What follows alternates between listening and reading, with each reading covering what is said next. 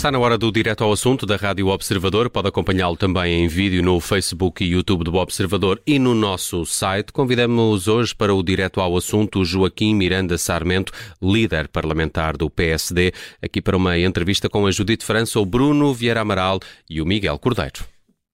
PSD que hoje enviou 15 perguntas uh, ao Primeiro-Ministro, 15 perguntas sobre a atuação do SIS na recuperação do computador que foi retirado do Ministério das Infraestruturas, alegadamente roubado do Ministério das Infraestruturas, computador do ex-adjunto de João Galamba, estamos a falar do computador de Frederico uh, Pinheiro. O PSD pede então esclarecimentos, envia 15 perguntas para o Primeiro-Ministro e dá um mês para receber essas respostas. Miranda Sarmento, Olhando para estas perguntas, o PS já, já deixou aqui uh, uma resposta, não é resposta para o Primeiro-Ministro, mas o PS já veio responder na voz de Eurico Brilhante Dias, líder parlamentar do PS. Diz que o PSD tem alguma confusão, diz que já tudo foi esclarecido. Como é que reage a esta reação do PS? Muito boa tarde, muito obrigado pelo, pelo, vosso convite. Passou mais de um mês desde os incidentes da noite de 26 para 27 uh, de abril se há coisa que não está esclarecido e se há matéria que ainda suscita muitas questões e muitas dúvidas, está mesmo envolta numa nebulosa, é exatamente o que é que se passou no Ministério das Infraestruturas nessa noite e, sobretudo, a atuação dos serviços de informações e segurança. Portanto, Claro, nós já tivemos variadíssimas versões do que aconteceu por diferentes membros do governo, mas as versões vão se contradizendo, não se encaixam, vão criando aqui contradições uh, que até agora são insanáveis. Uh, e, portanto, esta, este, estas 15 perguntas que o PSD decidiu entregar hoje no Parlamento dirigidas ao Sr. Primeiro-Ministro procuram exatamente que seja dado um esclarecimento cabal daquilo que efetivamente aconteceu e, e, da forma como o SIS atuou. E esse esclarecimento vai desde uh, a atuação do Primeiro-Ministro, do seu gabinete e do Estado de Estado adjunto do Primeiro-Ministro, até à legalidade da atuação do SIS e uh, a, a, atuação das diferentes autoridades que estiveram envolvidas. E, hum. portanto, se há matéria que, infelizmente, ao fim do mês não só não foi esclarecida, como é cada vez mais uh, contraditória, é exatamente esta, esta matéria. Percebe porque é que o Primeiro-Ministro e o Secretário de Estado Adjunto têm mantido aqui uma espécie de tabu? Eu, as razões efetivas não, não, não as conheço. Pode ser que a resposta do Sr. Primeiro-Ministro a estas 15 perguntas nos uh, traga alguma luz sobre, sobre, sobre este assunto, mas parece-me até pelo debate que tivemos na semana passada no Parlamento, que de facto esta é uma matéria muito incómoda para o Sr. Primeiro-Ministro e para o Governo em geral, porque podemos estar aqui no limiar de uma, de uma utilização abusiva dos serviços de informações e segurança e de um passo muito uh, eh, um, perigoso na, na utilização de, destes serviços de informações. E quando entramos por estes caminhos que podem ter ocorrido, não estou a dizer que ocorreram, porque ainda não, ainda não é claro o que é que, o que, é que de facto sucedeu, mas, mas sabemos que de facto foi o SIS que fez a recuperação do computador e foi o SIS que contactou o ex-adjunto Federico Pinheiro para uh, obter o, o portátil, isso, isso hoje é claro, mas tudo o resto ainda não é claro. Mas quando entramos neste tipo de caminhos, são caminhos muito perigosos. Sabemos onde é que começam, mas nunca sabemos bem onde é que podem acabar. Hum. E se o Primeiro-Ministro uh, não responder a estas perguntas uh, enviadas pelo PSD ou se insistir nas respostas uh, que tem dado até ao momento, o que é que o, o PSD pondera fazer? Nós vamos esperar que, que essas respostas cheguem, temos confiança que o Sr. Primeiro-Ministro vai esclarecer tudo o que há a esclarecer. Até agora não o fez. Até agora não o fez, mas uh, a bem da, daquilo que é o regime democrático, o funcionamento da democracia e a bem do, da própria defesa das instituições, é como sabe, pelos próprios serviços de informações e segurança, uh, eu, eu, estou confiante que o Sr. Primeiro-Ministro vai ser capaz de esclarecer tudo o que aconteceu, até porque foi ele próprio que disse, relativamente à CPI da TAP, é preciso apurar a verdade, doa a quem doer. E aqui também é preciso apurar a verdade, doa a quem doer. E no caso de António Costa não responder ou insistir, repito, uh, nas respostas que deu até ao momento. O que é que o PSD vai fazer? Uma comissão parlamentar de inquérito à, à atuação do CIR? O PSD uh, vai analisar aquilo que forem as respostas do Sr. Primeiro-Ministro, vai ponderar que isto é uma matéria de extrema sensibilidade, quer institucional, quer democrática, quer de funcionamento do Estado de Direito, e tentará utilizar os meios adequados para que se possa descobrir a verdade e perceber o que é que aconteceu e, e, e de que forma uh, e com que fundamentos é que foram usados os serviços de informações e segurança. Hum. Mas uh, esta semana já uh, o líder do, do PSD, Luís Montenegro, veio dizer que seria de evitar uma comissão parlamentar de inquérito ao CIS, apesar de dizer que o PSD poderia viabilizar essa comissão parlamentar de, de inquérito. A, a, verdade é que a comissão parlamentar de inquérito à TAP já está a ser um pouco centrada uh, nesta questão, nesta questão da atuação, da recuperação do computador e da intervenção uh, uh, do SIS. Uma comissão parlamentar de inquérito só a esse tema poderia ajudar a esclarecer tudo isto?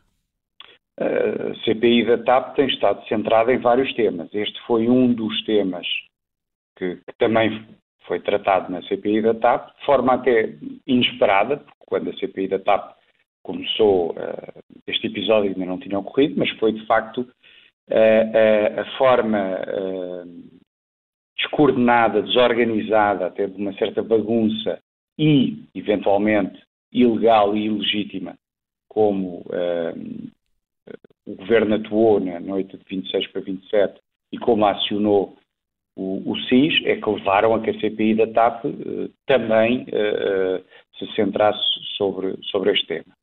Volto a dizer, esta é uma matéria de uma enorme sensibilidade, do ponto de vista institucional, democrático e de funcionamento do Estado de Direito.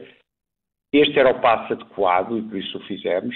Colocar questões por escrito ao Sr. Primeiro-Ministro para que ele responda por escrito e por escrito, que é sempre muito mais fácil do que de forma oral, todos nós temos mais facilidade de nos exprimirmos por escrito, porque temos tempo para pensar, para refletir, depois para escrever que é respostas, nomeadamente em debates ou, ou perguntas de jornalistas, eh, por escrito, de uma forma ponderada, de uma forma tranquila, eh, o Sr. Primeiro-Ministro dar todos os esclarecimentos e depois, em função dessas respostas, nós eh, avaliaremos que passos seguintes eh, daremos ou não. Não valia a pena o PSD esperar pela próxima terça-feira, quando o secretário de Estado adjunto Mendonça Mendes vai ao Parlamento? Eh, repare, eh, essa é mais uma oportunidade do Governo para esclarecer eh, os portugueses do que se passou. Mas há matéria que tem que ser o Sr. Primeiro-Ministro a responder, porque ele é, que é, o, ele é que é o que tutela diretamente os serviços de informações da República Portuguesa. E, portanto, a responsabilidade quiser, administrativa e governativa, mas também política do que se passa nos serviços de informações é do Primeiro-Ministro. O Primeiro-Ministro teve intervenção neste processo, sabemos, pelas palavras do Ministro das Infraestruturas, que falou o Sr. Primeiro-Ministro na madrugada de 26 para 27. Queremos perceber se, de facto, o que, é que, que intervenção é que o Primeiro-Ministro teve e se calcionou a priori ou a posterior, aquilo que foi a atuação do CIS. Mas está em causa a atuação do CIS, o diretor do CIS e a secretária-geral do CIRP já foram ouvidos. Não esclareceram estas dúvidas aos deputados?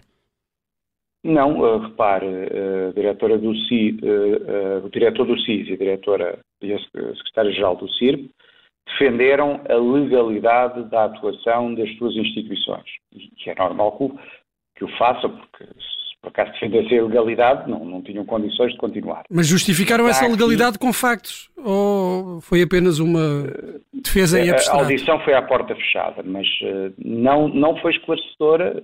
Também não sei se poderia, se poderia ser, mas há aqui uma responsabilidade política, há aqui um plano político e o Primeiro-Ministro não pode esconder-se atrás de, de, dirigentes públicos, porque a Sra. Secretária-Geral e o Sr. Diretor do SIS são altos funcionários do Estado, nem atrás da Comissão de Fiscalização uh, do, do SIS. O Sr. Primeiro-Ministro tem uma responsabilidade política e eu estou confiante que ele saberá esclarecer o país de tudo para que não reste a mínima dúvida que possa afetar a credibilidade da, do SIS e das instituições. Mas pode ter, havido, pode ter havido uma avaliação eh, errada por parte dos serviços de informações que justificaram aquela intervenção nos moldes em, em, que decorreu. Uh, isso ficou esclarecido uh, nessa, nessa audição? Não, não, não ficou e mais uma vez uh, o plano aqui é de responsabilidade política, também governativa, porque os serviços dependem da tutela direta do Sr. Primeiro-Ministro, mas é responsabilidade política. O país precisa, a bem das suas instituições e do regime democrático, que não reste a mínima dúvida sobre a forma como o SIS atuou.